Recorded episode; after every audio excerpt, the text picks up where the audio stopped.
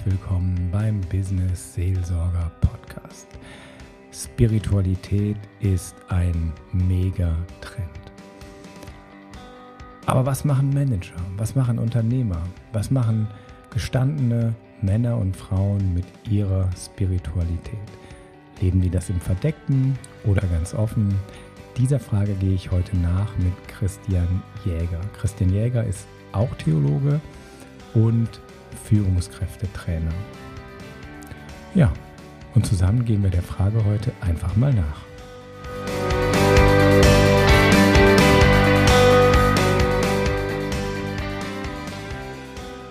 Lieber Christian Jäger, herzlich willkommen hier im Podcast. Ich freue mich, dass du da bist. Du bist Führungskräftecoach, du bist Autor wir haben auch schon mal hier sprechen dürfen im Podcast über dein letztes Buch, Der Manager aus Nazareth. Ein super cooles Buch.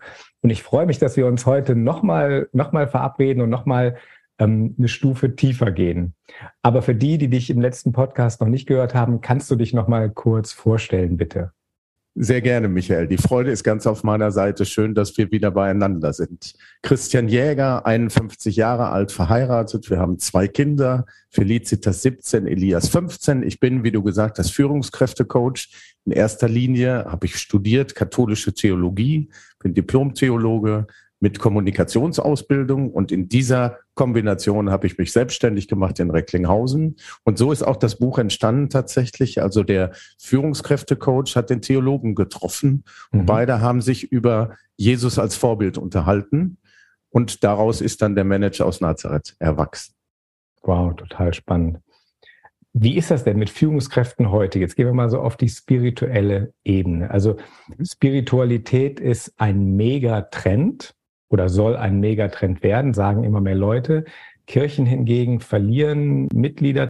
Hm, wie, wie gehen Führungskräfte damit um? Die haben ja auch eine Seele und eine Spiritualität. Wie erlebst du das? Ich erlebe diese spirituelle Frage von Führungskräften als ein sehr intimes Vorgehen. Noch viel intimer als Sexualität. Und ich glaube, das ist auch ein Grund, warum wir als kirchlich Engagierte mit dem Bereich der Spiritualität weniger in Verbindung gebracht werden, als es sinnvoll wäre. Denn das mhm. ist ja unser ureigenes Thema in der Verkündigung. Mhm. Wir beschäftigen uns aber so viel mit uns selbst, eben mhm. auch mit sexuellen Missbrauchsthemen, die es leider gibt, dass mhm. dieser Part zu kurz kommt. Die Führungskräfte, die mit mir sprechen, fragen ganz bewusst den Theologen. Die mhm. fragen den gläubigen Christen und den, der hier selber Gottesdienste zelebriert, wie sehen Sie das? Gibt es so mhm. etwas? Mhm. Also die, die Sehnsucht nach einem Halt, nach einem Anker, die ist enorm groß. Also es ist schon mal gut festzustellen, es gibt so eine Sehnsucht. Ich beobachte dann zum Beispiel irgendwelche Gruppen im Internet, spirituell äh, coachen und so. Wo stehen Führungskräfte heute oder Menschen allgemein heute in diesem, in dieser spirituellen Umbruchssituation, sage ich mal. Ja, genau das ist eine wesentliche Herausforderung für alle Führungskräfte. Es gibt so zahllose Angebote, dass wir gar nicht wissen, welches ist das Korrekte, was hilft mir weiter. Mhm. Zur Zeit von Jesus gab es den See Genezareth, wo er sich gerne zurückgezogen hat. Es gab den Ölberg mhm. als Resilienzoase und natürlich die Gespräche mit Freunden, mit Familie und so weiter. Das war alles. Heute kann ich zu jedem Guru laufen, wenn ich denn möchte, übers Internet ganz spezielle Kurse belegen. Ähm, Resilienztrainings allein, ich habe gestern mit einer Führungskraft gesprochen, die das beruflich anbietet, sind unglaublich gefragt. Mhm. Und trotzdem erleben diese mannigfaltigen Angebote aus meiner Sicht und aus Sicht vieler Klienten da eine Grenze, wo die Frage nach dem darüber hinauskommt. Mhm. Also sich zu entspannen ist gut. Die Work-Life-Balance aufrechtzuerhalten ist total notwendig, um nicht auszubrennen. Wo aber sehe ich den Sinn meiner Tätigkeit, den Sinn meines Lebens? Und gibt es nach diesem Leben, gerade in der Verbindung, wenn man Kinder hat, wenn ein Schicksalsschlag kommt, gibt es da wirklich glaubwürdig noch etwas darüber hinaus? Das sind die Kernthemen, die Führungskräfte umtreiben. Und meistens interessanterweise, früher hat man immer gesagt, wenn du älter wirst, dann kommst du zu solchen Fragen. Dann mhm. hast du zwei Drittel des Lebens hinter dir und du fragst dich, war alles in Ordnung? Spannenderweise gerade bei den jungen Leuten. Hm. Also die diese Vielfalt gar nicht mehr beackern wollen, die kennen das von TikTok und so, da ist viel zu viel. Ich suche mir nur die Dinge raus, die für mich gut sind. Und was ist für mich gut? Mhm. Da sehe ich eine Riesenchance in meinem Job, in deinem Job, in dem von vielen Hörerinnen und Hörern, dass wir wieder unser Angebot im spirituellen Sinne, christliche Botschaft, Wertesystem, ähm, zeitgerecht, sprachlich adäquat vermitteln. Mhm. Jetzt, ähm, jetzt mache ich das einfach mal. Also ich bin ja jetzt auch Führungskraft und jetzt frage ich dich, ähm, äh, sag mal, Christian, was, was glaubst du eigentlich? Wie, wie gehst du denn um? Also ähm, wie, wie, ja, wie, wie geht's weiter, wenn ich tot bin? Ja, ich glaube daran, dass Gott, so wie Jesus uns den vermittelt hat, der Schöpfer dieser Welt ist. Mhm. Und mit Welt meine ich das komplette All was tatsächlich noch kein Mensch durchdrungen hat. Und die Expertinnen und Experten sagen mir, Herr Jäger, wir haben mathematisch alles im Blick. Nur die ersten sieben Sekunden können wir nicht berechnen. Das funktioniert nicht. Und das sehe ich immer als total klassische Einlage, wie so eine Vorlage zum entscheidenden Tor, dass ich sage, ja, wir schon. Also das ist das, was wir diese Mannigfaltigkeit in Gott nennen. Mhm. Als Christen die Trinität. Daran glaube ich, dass dieser göttliche Impuls, diese Spiritualität über den Heiligen Geist tatsächlich hier vor Ort ist. Mhm. Zweifel dürfen sein, wenn man sich mhm. Fälle anguckt wie Putin, die mhm. unterschiedlichen Kriege, die Situation, wo Menschen wirklich diese Welt in ein Chaos zu stürzen scheinen. Mhm. Wenn das so ist, dann müssen wir dem Heiligen Geist mehr Raum verschaffen. Also ich glaube nicht, dass er sich zurückzieht, aber mhm. die Wirkung wird gebremst. Nach dem Tod gibt es Leben. Mhm. Gibt es Leben im Sinne eines Wiederzusammenführens von dem, was uns Menschen ausmacht, von Seele. Und dafür, ich nehme selber auch Beerdigungen vor, häufiger mal, mhm. wenn Menschen nicht mehr kirchlich begraben werden möchten, aber einen spirituellen Zugang wünschen oder mhm. wünschten. Mhm. Und dann gebe ich gerne dieses tolle Bild aus dem Film Der König der Löwen. Mhm. Kennen wahrscheinlich mhm. alle. Ja. Der Simba ist abgehauen, weil er gehört hat, ich bin schuld am Tod meines Vaters. Mhm. Lebt zurückgezogen mit Pumba und Timon und hat Akuna Matata viel Lebenslust. irgendwann kommt der alte Rafiki, der Pavian, der ihn ja am Anfang getauft hat und sagt, du musst zurückkommen, Simba. Und Simba sagt, nee, kann ich nicht. Ich bin ja gar nicht dazu in der Lage. Ich bin ja nur ein kleiner Löwe. Und dann sagt er, nee, in dir steckt viel mehr und dein Vater lebt.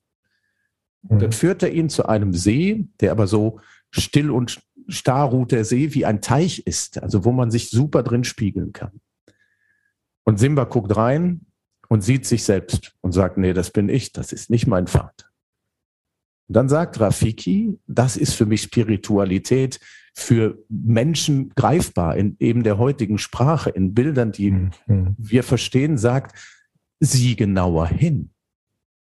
Und dann schaut er noch einmal ganz intensiv, und die Fernsehtechnik macht es möglich, dass aus seinem Konterfei das Bild von Mufasa, seinem verstorbenen Papa, entsteht.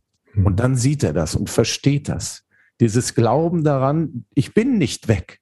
Und dieser Papa hat es ihnen am Anfang gesagt. Da oben, die Sterne, das sind alles die verstorbenen Könige. Mhm. Unsere Vorfahren, die auf uns aufpassen. Mhm. Ich finde dieses Bild in ganz vielen Religionen. Das ist kein urchristliches. Das christlich-jesuanische daran ist, dass er es geschafft hat, wenn wir den Überlieferungen glauben, und das tue ich, dass wir die Möglichkeit haben, auch ganz individuell teilzuhaben an diesem Reich Gottes. Mhm. Und das zu verkünden, ohne ähm, es lächerlich zu machen oder ohne so zu wirken, als wären wir alle ein bisschen schräg, blöd oder so, mhm. mhm. oder so. Auch das gibt es ja entzückt also wir sind gar nicht mehr von dieser Welt. Und das würde ich für mich beanspruchen, dass ich das sehr irdisch mache. Dass du von dieser Welt sehr irdisch entzückt bist. Oder, nein, oder dass du eine ganz ja. irdische, ich, ich rede gerne von einer geerdeten Spiritualität. Das ist genau der richtige Terminus, jawohl. Ich finde die, dieses Bild, was du gerade gebracht hast von Simba und Mustafa, Mustafa? Nee. Mufasa. Mufasa, danke. Mufasa, ganz, ganz schön da ist mir dieses äh, Bibelwort äh, gekommen, der Vater und ich sind eins.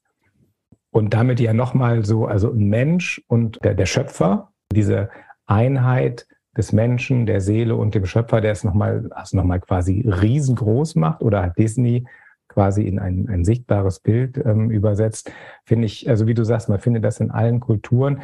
Und ich glaube, das ist ja so diese Sehnsucht nach der Transzendenz und die Sehnsucht nach der Transformation, weil wir sehen, auch im Anblick von dem, was jetzt in Osteuropa passiert, mit so normalen Kräften, mit normaler Kommunikation kann ich das nicht mehr stoppen. Korrekt. Und eine Klimakrise kann ich nicht stoppen und ein Artensterben. Das heißt, ich brauche wie diese größere Kraft und, ähm, und gerade eine Führungskraft, von der erwartet wird, löst unser Problem. Und da lastet ja auf den Führungskräften auch eine, eine Last, ja. Die ja ohne dieses Bild, was du beschrieben hast, so ich, ich, ich, kann das schaffen, gar nicht mehr zu lösen ist.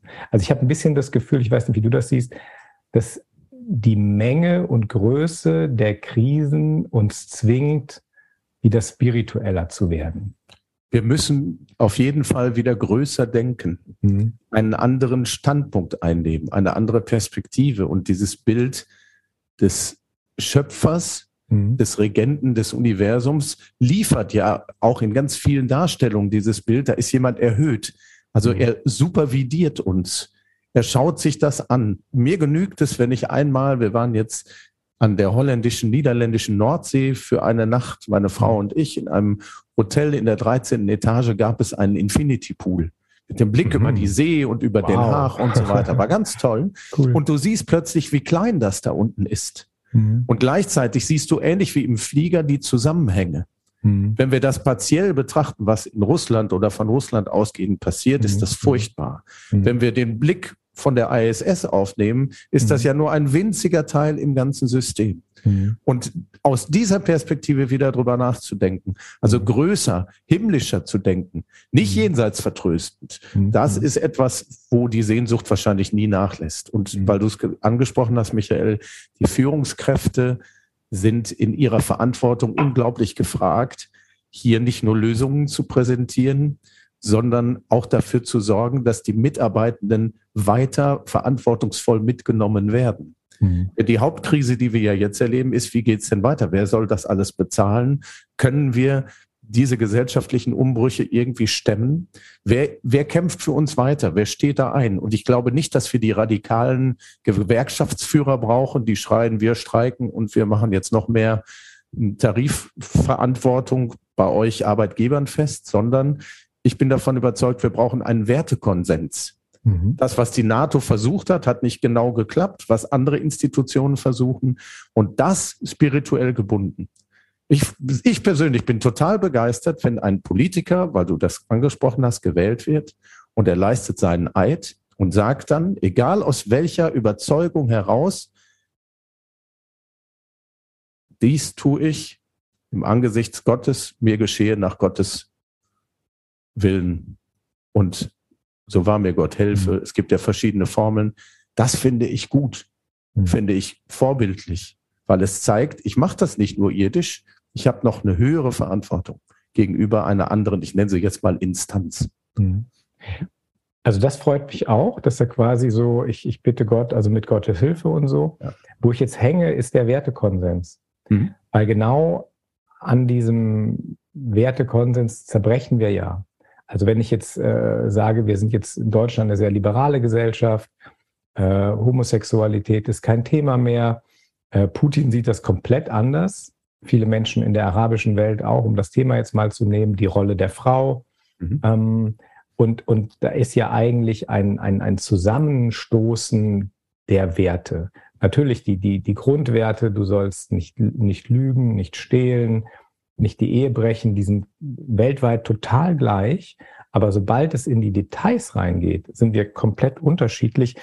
Und, und die Positionen werden, glaube ich, soll ich das sagen? Also man, man, man, man haut mehr aufeinander, also man, man will sein Ding besser durch, also stärker durchdrücken, weil man eben nicht, also Konsens heißt ja, dass man sich einigt oder heißt ein Konsens für dich, dass jeder soll nach seiner Fassung glücklich werden, so wie beim alten Fritz. Also nee, tatsächlich ist Konsens, Konsens sich eines Sinnes anzunähern. Also im Idealfall eine Einigung und wenn das mhm. nicht funktioniert, dann haben wir aber diese Vereinbarung, dass wir mit unterschiedlichen Gesichtspunkten in mhm. dieser Gesellschaft leben können. Das wird sich jetzt zeigen bei der Fußballweltmeisterschaft. Denn in diesem Wüstenstaat ist mhm. Homosexualität unter Strafe verboten. Mhm. Das heißt, wenn jetzt ein Fußballer dort spielt, mhm. ein Fan oder ein Reporter ist homosexuell und wird dann mit seinem Lebenspartner oder mit einem vorübergehenden Partner erwischt, in Anführungszeichen, was passiert dann? Also da ist dann die ganz praktische Umsetzungsfrage und der Konsens, den offenbar jetzt Menschen herzustellen versuchen in diesem Zusammenhang heißt, wir zeigen euch, wir dürfen das tun und angesichts der Weltöffentlichkeit werdet ihr uns auch da nicht dran hindern.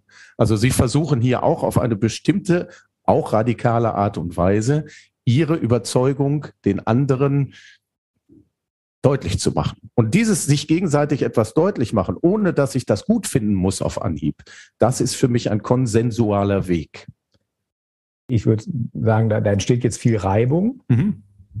Ähm, aber genau, keine Reibung, die zur Explosion führen soll, sondern die dazu führt, also Wärme herzustellen, mhm. sich darüber auszutauschen, eine Position einzunehmen, die mir erlaubt, diese unterschiedlichen Wertvorstellungen im Detail mhm. auch wieder aus der ganzen Perspektive zu sehen. Und dafür haben beide Seiten die Chance, wenn es gut läuft, ihre Position zu beschreiben.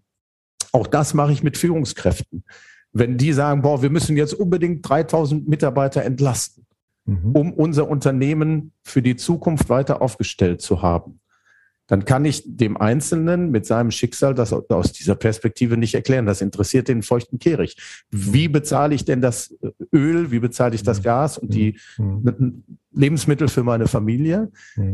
Mhm. Das heißt, ich muss auch diese Perspektive hören und dann, das mhm. war mein Gedanke eben, nicht vorpreschend, nicht radikal, okay. nicht wir machen jetzt einfach, wir borden über, sondern wir stellen diese unterschiedlichen Positionen dar. Und das in einer gut. hoffentlich gut getragenen kommunikativen Art, mhm. wenn die spirituell verankert ist. Mhm. Also wenn es wirklich so ist, dass wir sagen, wir stehen im Angesichts Gottes, Allahs und so weiter, mhm.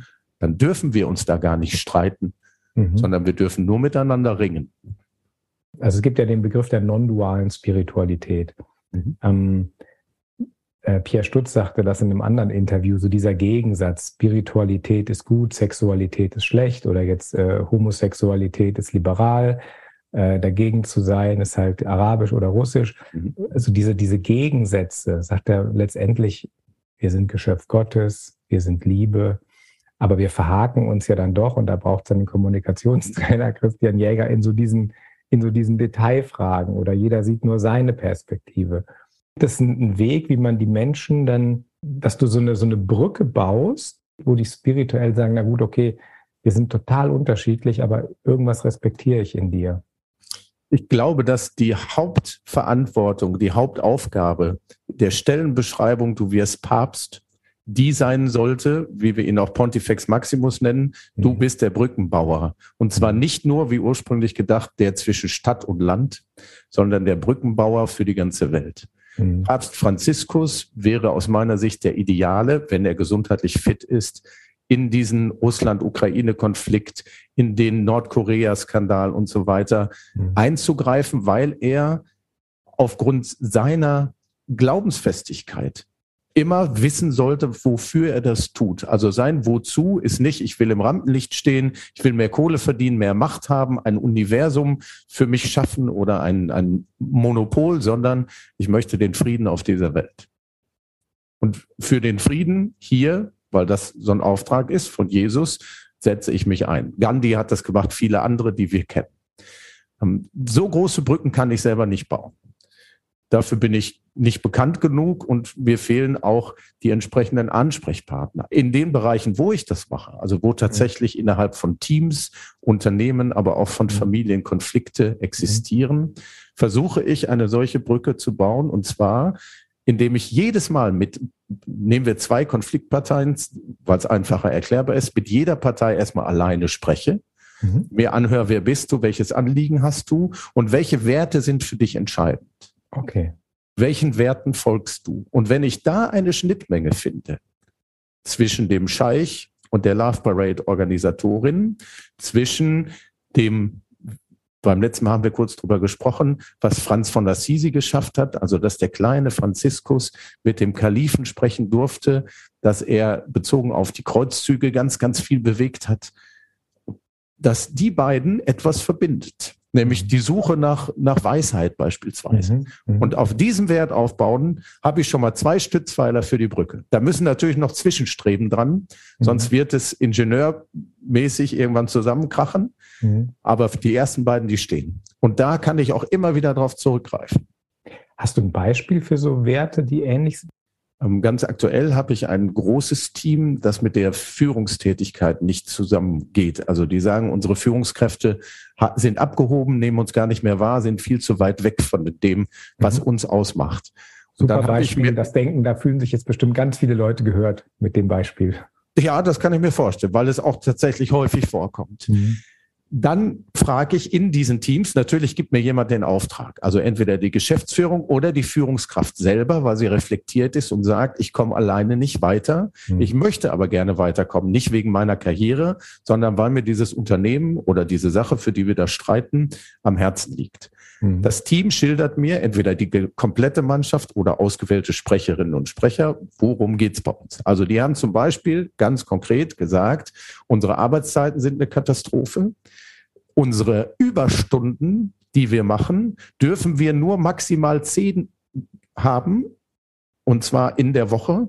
Sonst wird vom System wieder auf Null geschaltet. Also das dahinterliegende Registrierungssystem würde dann, wenn ich zwölf Überstunden habe, nur zehn aufschreiben.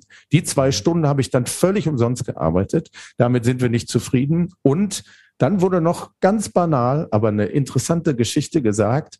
Wir, wir sind hier ein Team von 50 Leuten, müssen uns den Kaffee immer selber kaufen.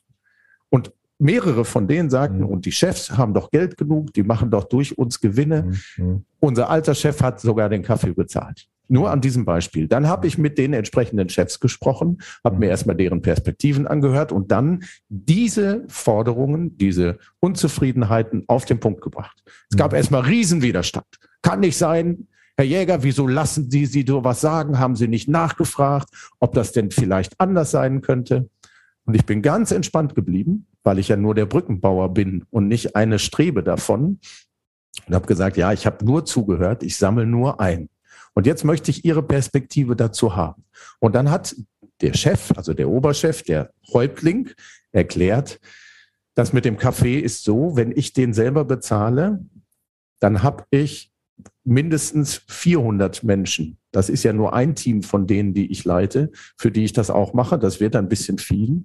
Und ich habe zweitens festgestellt, wenn wir sowas punktuell machen, also zu besonderen Anlässen, ist das viel wertvoller. Also eine Weihnachtsfeier auszurichten und so. Und das mache ich gerne, aber nicht als Selbstverständlichkeit, sondern weil es gut klappt, weil ich das gerne tun möchte. Und der zweite Punkt mit den Überstunden, wo ich auch sehr eng dran war, weil ich gesagt habe, das leuchtet mir nicht ein. Also ich verstehe nicht, wie kann man Menschen arbeiten lassen und dann sagt irgendein System, nee, du hast gar nicht arbeiten dürfen, deshalb wirst du nicht entlohnt. Mhm. Und dann hat er gesagt, Herr Jäger, das haben wir geklärt mit den unteren Führungskräften. Jeder, der mehr Arbeit leistet, bekommt an den Tagen, wo er pünktlich Feierabend macht, diese Stunden obendrauf geschrieben. Also ich habe drei Tage in der Woche Überstunden gemacht, vielleicht auch mehr, als ich darf. Und dieses mehr als ich darf, wird an den anderen zwei Tagen, wo ich ganz normal ohne Überstunden gearbeitet habe, als bezahlte Überstunden mit aufgeschrieben. Ah. Also die sind nicht verloren. Wir haben nur das System ein bisschen ausgetrickst. Zum Wohle der Mitarbeiter. Und jetzt kommt der Punkt, warum wissen die Mitarbeiter das gar nicht? Also warum ist das, das bei denen nicht Frage angekommen? Gewesen, ja. Und dann sind wir wieder in diesem kommunikativen Prozess, weil die so verhärtete Position haben, dass sie, sobald einer von beiden anfängt zu sprechen, abschalten, auf mhm. Konfrontation, auf Rechtfertigungsmodus gehen. Mhm. mhm. Und das ist keine stabile Brücke, sondern eher so ein Floß, mit dem mhm. man die Isar runter schippert oder fällt. Okay. Mhm. Und das ist mein Job, diese Verbindung herzustellen. Und ich glaube, ich darf das so sagen, weil wir ja in dem theologisch-spirituellen Kontext sind, dass das auch genau der Weg ist, den ich im Sinne der biblischen Verkündigung bei Jesus entdeckt habe. Mhm. Also Jesus hat zwar gesagt, ich bin gekommen, nicht um Frieden zu schaffen, sondern ich bringe Spaltung und so, aber auch das ist ja eine theologische Punktaufnahme.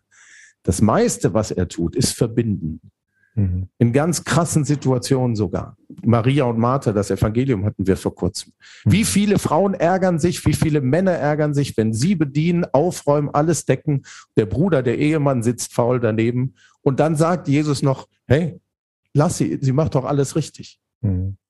Und das geht nur, wenn ich das wieder verbinde, wenn ich das wieder aus der anderen Perspektive nehme, so die, der Blick von oben, der supervidierend. Mhm. So ist meine Überzeugung, meine Erfahrung. Genau, dann hast du so diese, genau, die Rolle eines Supervisors eingenommen, Verbindung hergestellt. Ich kann mir vorstellen, dass es manchmal auch sehr hilfreich ist, nochmal runterzugehen aus dem Konflikt raus und in dem anderen eben auch ein Geschöpf Gottes zu sehen, ein Kind Gottes zu sehen.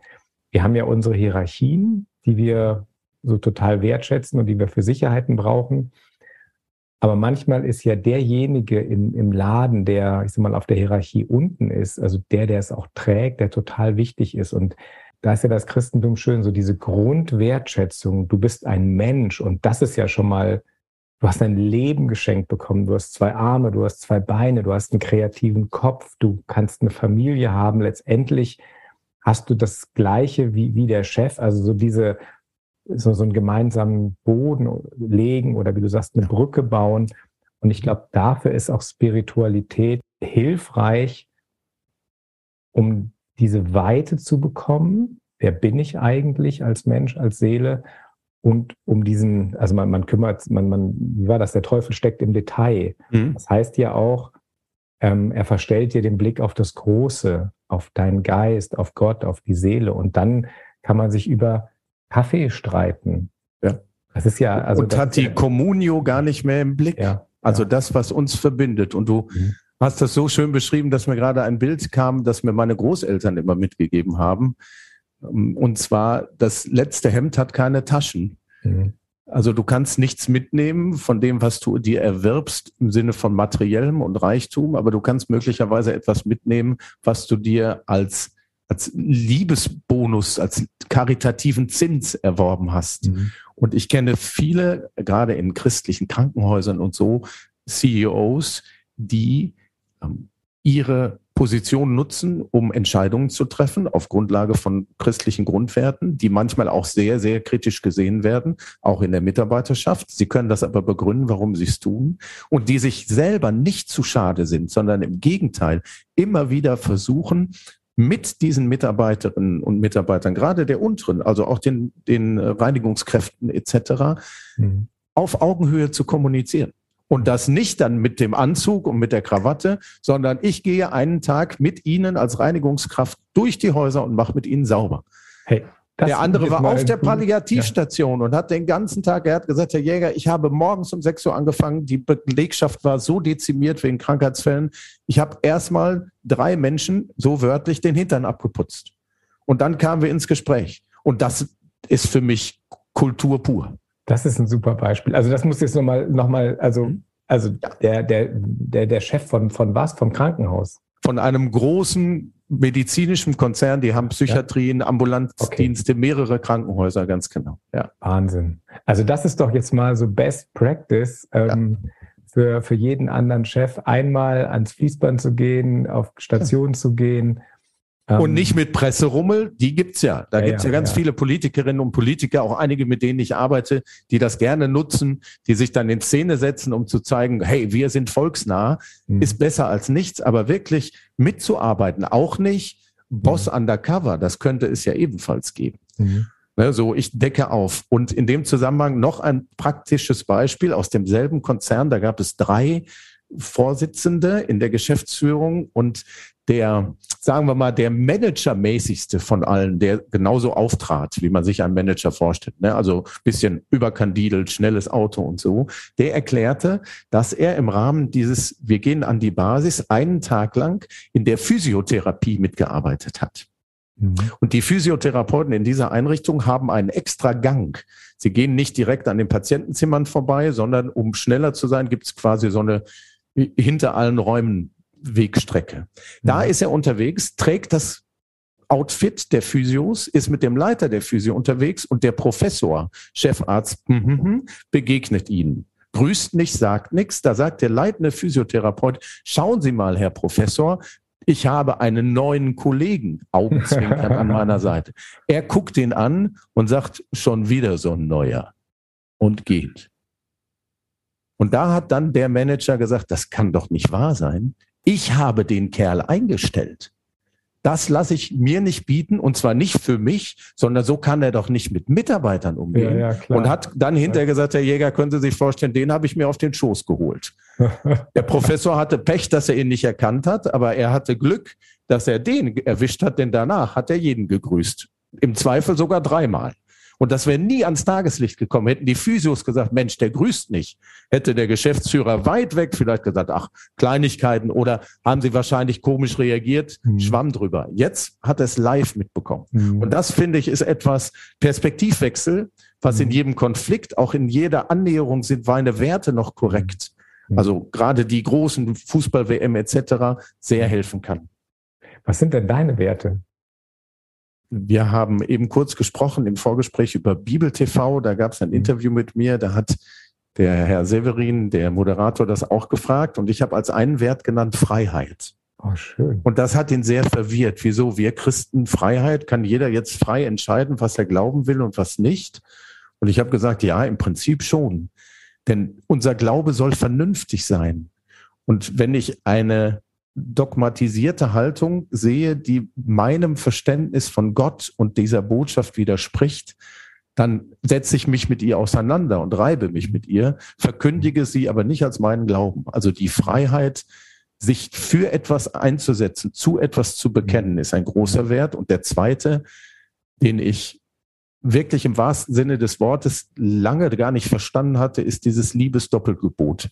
Mhm. Also was ist das höchste Gebot, wird Jesus gefragt und er nennt zwei. Mhm. Also er sprengt ja diese Frage, indem er sagt, Gott und den Nächsten. Mhm. Und dann kommt die Frage, und wer ist mein Nächster, wenn wir den barmherzigen Samariter dazu nehmen? Also dieses aus Liebe zu Menschen zu handeln, das ist für mich ein Riesenwert, an dem ich meistens scheitere. Mhm. Aber ich habe ja gesagt, ich bin 51. Ich habe hoffentlich noch ein paar Jahre. Ich werde es weiter versuchen. ähm, der heilige Augustinus hat das geschafft, alle drei Sachen in einen Satz reinzupacken, die du gerade genannt hast. Also ich bin da voll auf deiner Linie. Mhm. Liebe und tu, was du willst. Ja. Da steckt ja die Freiheit total drin, die Liebe total drin. Und ich finde es auch schön, dass du, ähm, ich glaube, ich habe das Interview sogar gesehen. Und ich hatte den gleichen Impuls, wieso fragt er jetzt nach? Freiheit ist doch urbiblisch. Ja, ja. Der Mensch ist in Freiheit geschaffen worden als sie sich einmal dann doch versklavt haben bei den Ägyptern, hat er sie wieder rausgeholt, führe mhm. mein Volk in die Freiheit. Aber anscheinend ist das in Kirche irgendwann im Laufe ihrer Geschichte total untergegangen. Ja. Die Freiheit haben wir irgendwie verloren und wahrscheinlich braucht es mehr äh, Coaches, Trainer, Seelsorger, Theologen wie dich, die sagen, hey, sorry, das ist einer unserer Grundwerte, die Freiheit und die Liebe, ja. Ja, definitiv. Schön. Dann hätten wir mit Sicherheit auch wieder eine Kirche, die ihrem Namen alle Ehre macht. Also wo Menschen wirklich gerne hingehen, weil sie sagen, hier nehme ich etwas für mich mit. Mhm. Und das größte Geschenk, das wir machen können, das wir erhalten in einer Eucharistie, ist eben diese, diese Freiheitsgabe von Jesus. Aus freien Stücken hat er sich hingegeben und uns per Eucharistie, also Brot und Wein, gesagt, dann bin ich immer bei euch. Also wir brauchen gar keine hohe Transubstantiationsanalyse mhm. zu leisten, sondern in diesem Moment ist das das Ursakrament schlechthin, finde mhm. ich. Und das aus freien Stücken zu geben. Und ich muss dafür nichts bezahlen. Mhm. Finde ich toll.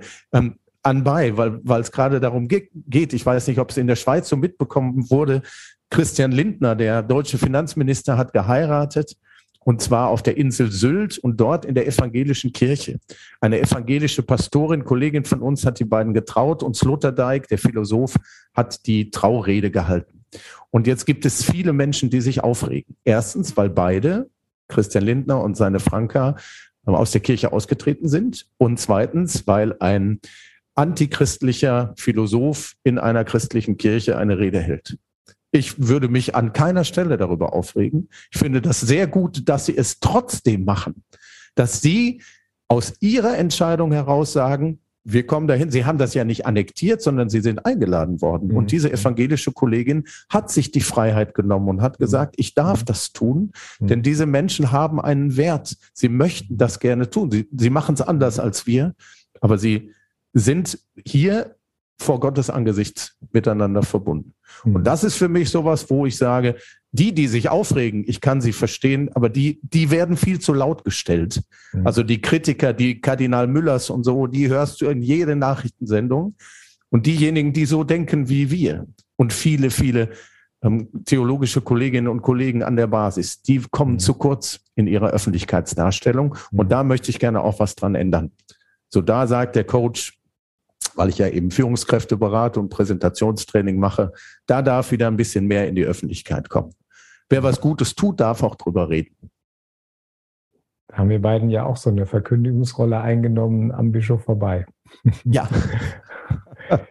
ähm, wenn jetzt eine Führungskraft äh, dir aufmerksam zuhört, dann merkt die, okay, der äh, Herr Jäger, der geht noch so ab und zu in die Kirche und ähm, wenn er jetzt so eine, so eine Sehnsucht spürt, also merkt, okay, das Interview war gut oder ich spüre da so eine Sehnsucht und, und Werte habe ich ja auch, aber wie, wie kann man das entwickeln? Weil wenn ich jetzt irgendwo in der Stadt oder auf dem Land wohne und der Pfarrer ist entweder nicht da oder ist so genau das Gegenteil von dem, wie, wie wir ihn jetzt inspiriert haben, also da geht er jetzt vor Ort nicht hin, ähm, was für Möglichkeiten hat er oder wie kannst du, wie würdest du eine persönliche Spiritualität entwickeln? Mhm. Weil es gibt ja diesen, ich mache mal so einen Fächer auf, den Jakobsweg, Zen, Yoga, holotrophes Atmen, schamanische Reisen, alle möglichen Sachen. Ähm, Kirchen, katholisch, evangelisch, Freikirchen, Fächer ist auf, der ist total verwirrt, will aber was tun, was, wo fange ich an?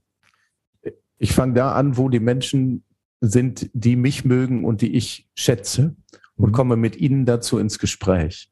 Ich sagte ja zu Beginn, häufig ist Spiritualität noch viel mehr im Inkognito-Modus als Sexualität. Mhm. Und darüber zu reden, das ist der erste Schritt. Und zu hören, was hat dir denn gut getan? In dem Fächer könnte ich mir auch nichts aussuchen. Jedes mhm. Restaurant sagt, meine Speisekarte ist super und bei uns ist es am leckersten. Mhm. Wenn mir jemand empfiehlt, ich war da oder was wirklich toll, gehe ich da hin. Und den Menschen, denen ich vertraue, auch in anderen Bezügen, den kann ich ja auch vertrauen in Bezug auf spirituelle Erfahrung. Das Zweite, probieren Sie sich aus. Mhm. Also wenn jemand sagt, ich habe im Schamanismus einen Zugang, ich bin buddhistisch unglaublich weit gekommen, ich habe jeden Tag Yoga und Meditation und mir geht's gut, toll, super, passt zu Augustinus.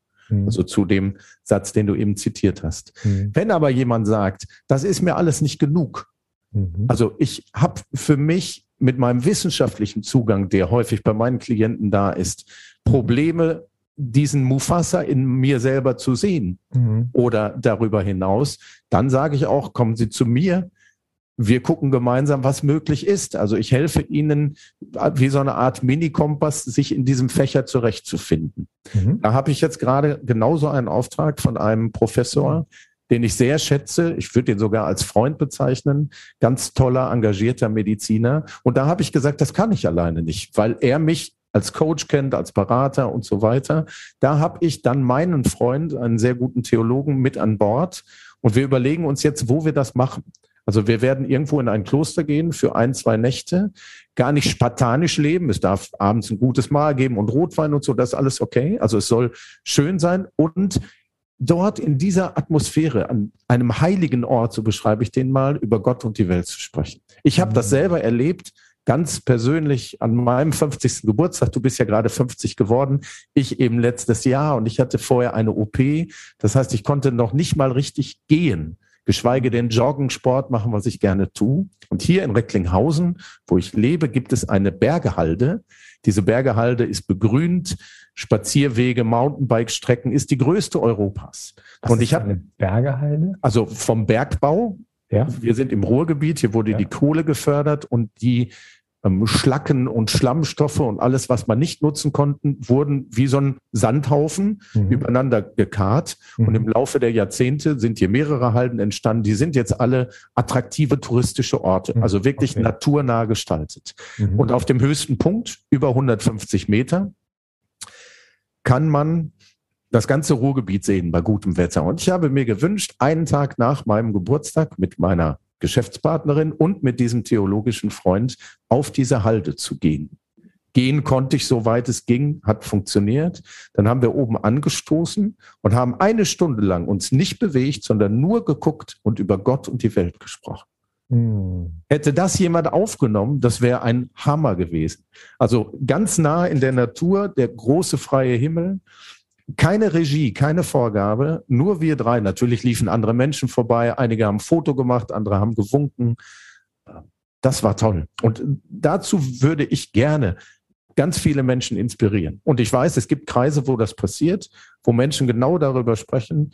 Ja, und warum sollen wir das nicht tun? Auch wir beiden würde ich total gerne weiter fortsetzen in allen möglichen Foren, weil wir ja Themen ansprechen, die, hoffe ich, denke ich, bin ich von überzeugt, viele Menschen bewegen. Okay, dann machen wir das. Super. Was, ähm, ja, was, was ist dein Bild von Gott oder wie, wie, das ist, glaube ich, eine schöne Frage. Was wenn Gott, oder ich habe mal die Frage, ich habe dann früher gerne die Frage gestellt, was ist deine Gebetserfahrung? Das ist so als Einstiegs, also als Einstiegsfrage ganz tief rein und ich habe krasse Antworten gekriegt. Jetzt frage ich dich auch, was ist deine Gebetserfahrung? Gebet ist, ja, Gebet ist für mich tatsächlich intimes, dialogisches Gespräch mit Gott.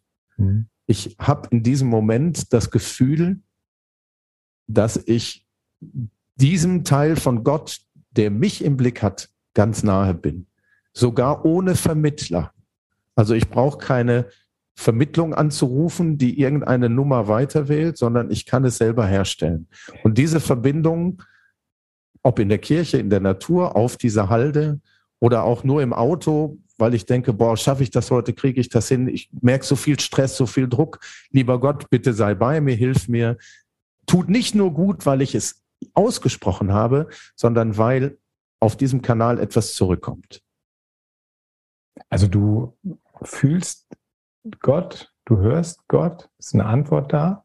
Ich nehme Gott das Vertrauen, ist, also er, genau. er bringt dich durch den Stau durch, so mach mal. Schön. Ja. Mhm. Das hat was zu tun mit, ich glaube, der unglaublich weit verbreiteten Hoffnung, dem Glauben an Schutzengel.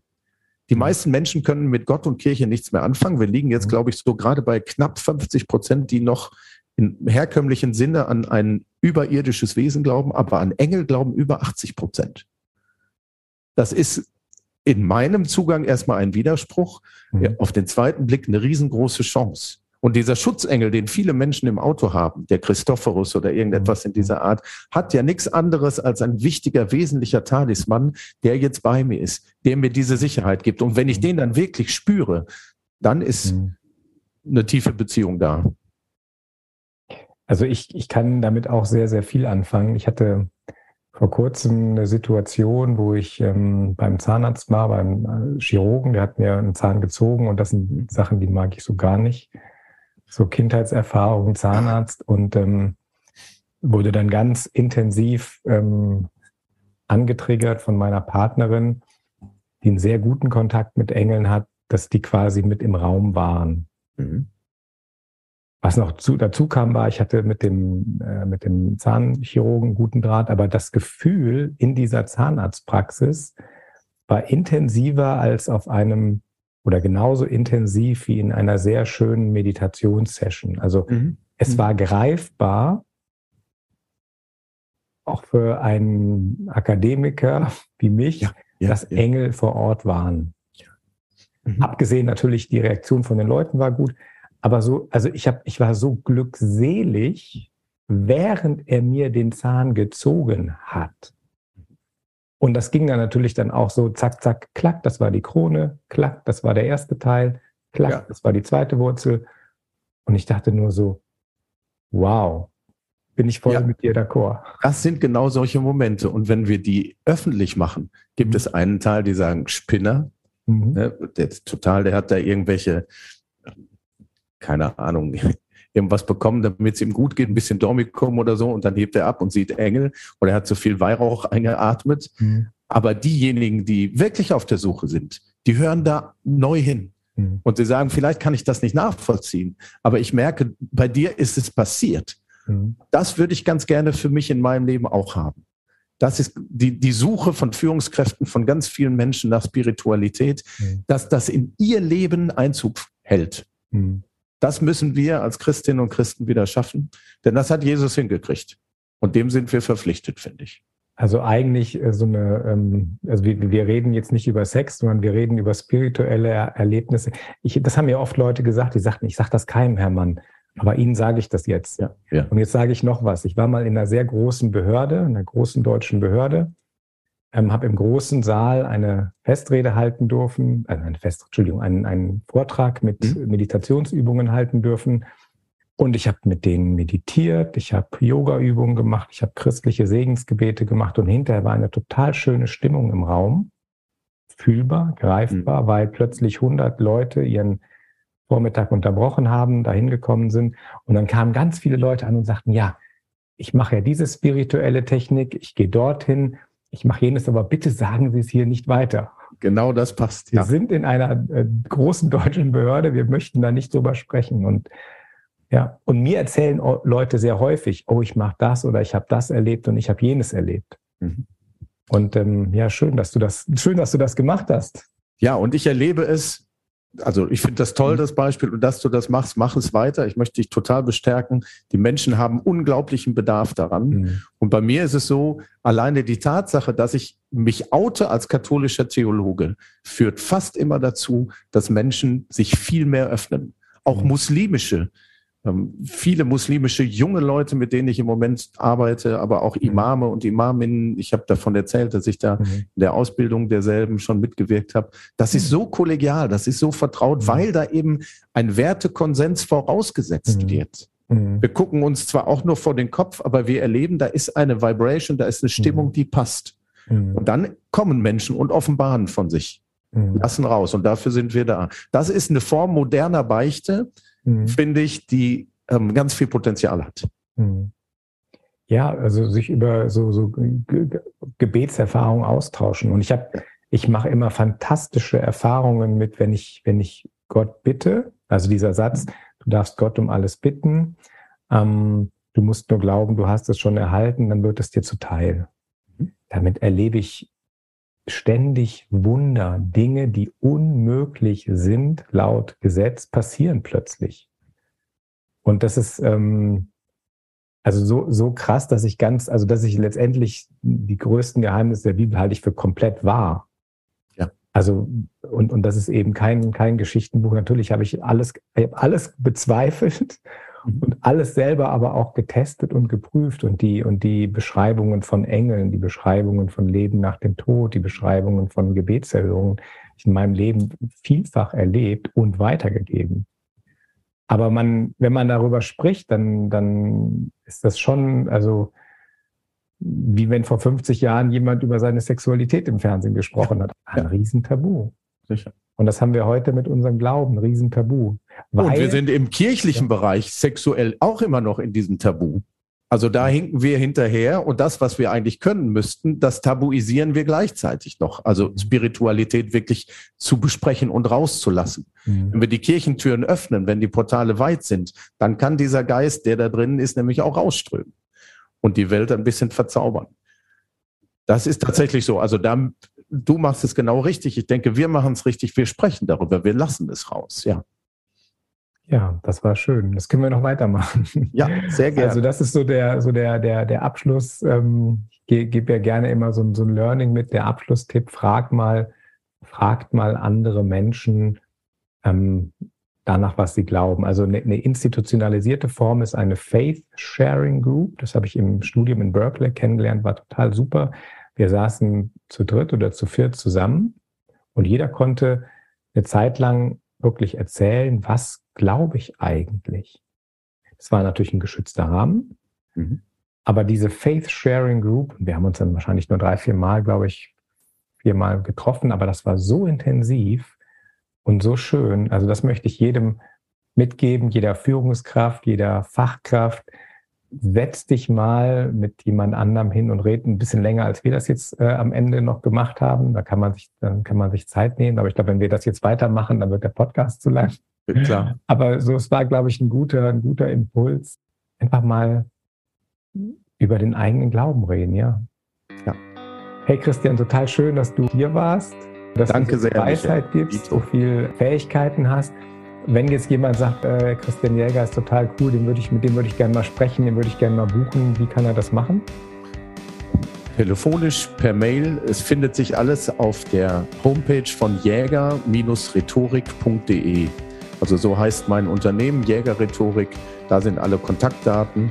Ja, und tatsächlich, da ich ja live existiere, bin ich dann auch gerne da. Wir haben Corona nicht überwunden, aber wir dürfen wieder in Präsenz. Und auch das finde ich sehr schön, weil man dann mit allen Sinnen austauschen kann. Davon profitieren wir alle. Super, cool. Toll, dass du hier warst. Jäger-rhetorik.de. Perfekt. Alles klar. Ciao. Michael, herzlichen Dank. Bis Ciao. Dann.